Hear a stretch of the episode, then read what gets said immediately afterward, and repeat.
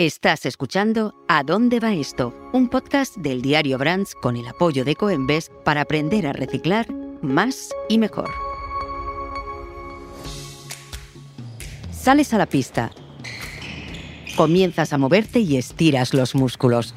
Todo tu cuerpo se pone en actividad, tu camiseta se te pega a la piel y de repente te suben las endorfinas.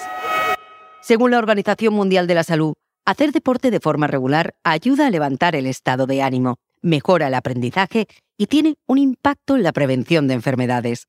Todos conocemos las ventajas que supone para nuestro cuerpo y nuestra mente el ejercicio, pero ¿sabemos cuánto le cuesta al planeta nuestro equipamiento deportivo? Hoy, en ¿A dónde va esto? hablaremos de cómo reciclar adecuadamente puede ayudarnos a practicar deporte de manera más sostenible y te daremos pistas sobre qué hacer con esas pelotas y raquetas que ya están fuera de juego. Comenzamos, como siempre, con los datos. En España, el sector de la ropa deportiva es ya uno de los más rentables de la industria de la moda. Solo en el 2019 la venta de este tipo de prendas generó unos ingresos de alrededor de 45.000 millones de euros. Si tenemos en cuenta que la industria textil es también una de las que más contamina, solo por detrás de la industria petrolera, encontrar materiales y procesos de fabricación más sostenibles es una de las principales necesidades para poder entrenar cuidando el planeta. Las botellas de plástico reciclado son unas de las soluciones que podemos utilizar, y para hablar con nosotros sobre este proceso, está con nosotros el fundador de la marca de ropa sostenible Fit Planet. Hola, Sterry. Lo primero que queremos saber es qué es el ecodiseño y cómo el reciclaje puede ayudar a realizarlo. Vale, pues esta es una muy buena pregunta. Y yo diría que más bien es el ecodiseño el que ayuda al reciclaje.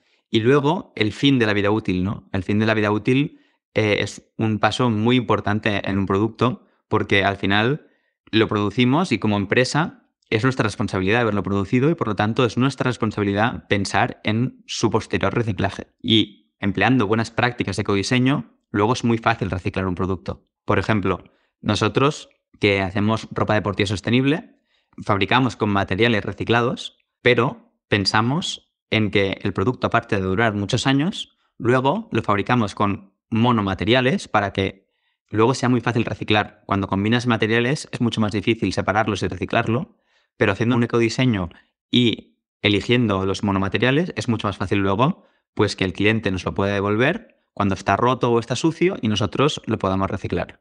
Y en vuestro caso, ¿cuál es el proceso que utilizáis para crear nuevas prendas? Nosotros, en nuestros valores de empresa, ¿no? Pues decidimos que queríamos eh, primero estar contribuyendo a limpiar el planeta de residuos con la fabricación de nuestros productos. Por eso fabricamos con botellas de plástico y redes de pesca que estaban abandonados en el medio ambiente. Y esos residuos son al final nylon y poliéster en forma de botellas de plástico y en forma de, de, redes de pesca, que hay que sacarlos del medio ambiente, hay que lavarlos, hay que triturarlo y una vez está lavado y triturado ya se puede fundir para hacer el hilo y tenemos con las redes de pesca hilo de nylon y con las botellas de plástico conseguimos el hilo de poliéster que es 100% reciclado. Así no tenemos que explotar petróleo ni recursos nuevos para fabricarlos.